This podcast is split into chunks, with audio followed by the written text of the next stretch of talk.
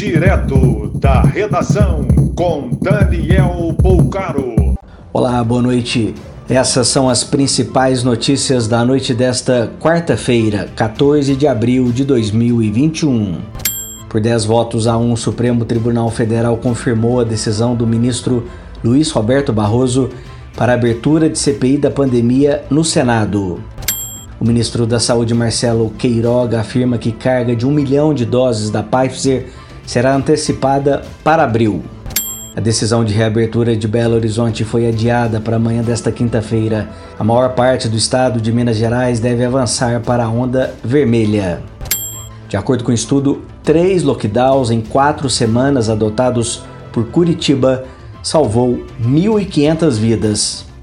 O presidente Jair Bolsonaro disse hoje que o Brasil chegou ao limite, que espera um sinal do povo para agir, sem dar mais detalhes.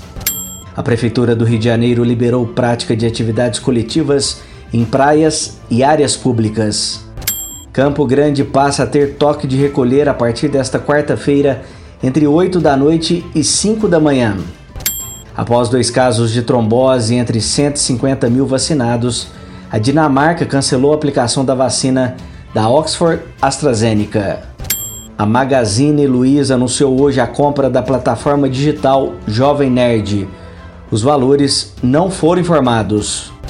Uma menina de um ano e dois meses morreu afogada enquanto brincava em uma caixa d'água em São Francisco, norte de Minas Gerais. Mais informações no site da redação.com.br. Você ouviu direto da redação com Daniel Bolcaro.